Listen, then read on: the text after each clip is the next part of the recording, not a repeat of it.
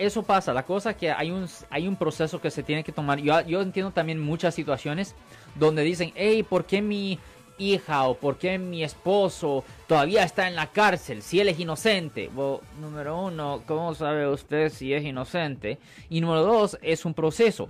El proceso no es diferente ni especial si el acusado es inocente por haber cometido la falta. Honestamente, si el acusado es inocente de la falta y quiere llevar su caso a un juicio por jurado, es mucho más largo y es mucho más arduoso porque obviamente una persona que es inocente por haber cometido la falta no va a tener el deseo de hacer un arreglo o un trato con la fiscalía.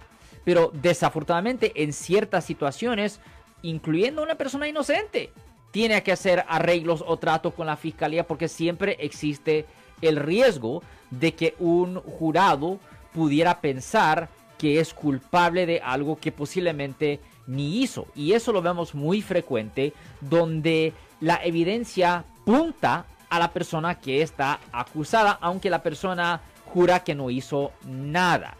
Y en esas circunstancias es parte del problema con nuestro sistema, Marcos. El sistema judicial de nosotros desafortunadamente no tiene que ver con la verdad.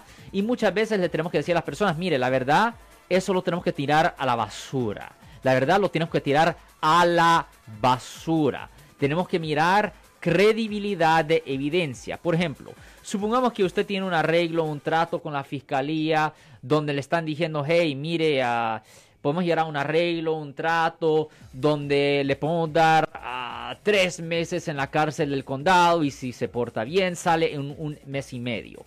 Pero si usted lleva su caso a un juicio por jurado y si lo encontramos culpable, lo vamos a mandar a la prisión por tres años. Una persona que posiblemente está en la cárcel por dos o tres o cuatro meses y ha comido un poco de tiempo, puede pensar, ok, un momento, yo ya me he comido tres o cuatro meses aquí en la cárcel, si me porto bien salgo en dos meses garantizado, aunque yo sea inocente, yo ya me comí este tiempo, y pero si me encuentran culpable de algo que yo no hice, me pueden mandar a la prisión por tres años. Ahora, yo sé que esto no es conversación que se escucha normalmente de un abogado, ¿ok?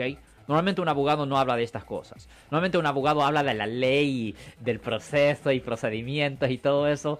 That's all BS, como dicen en inglés.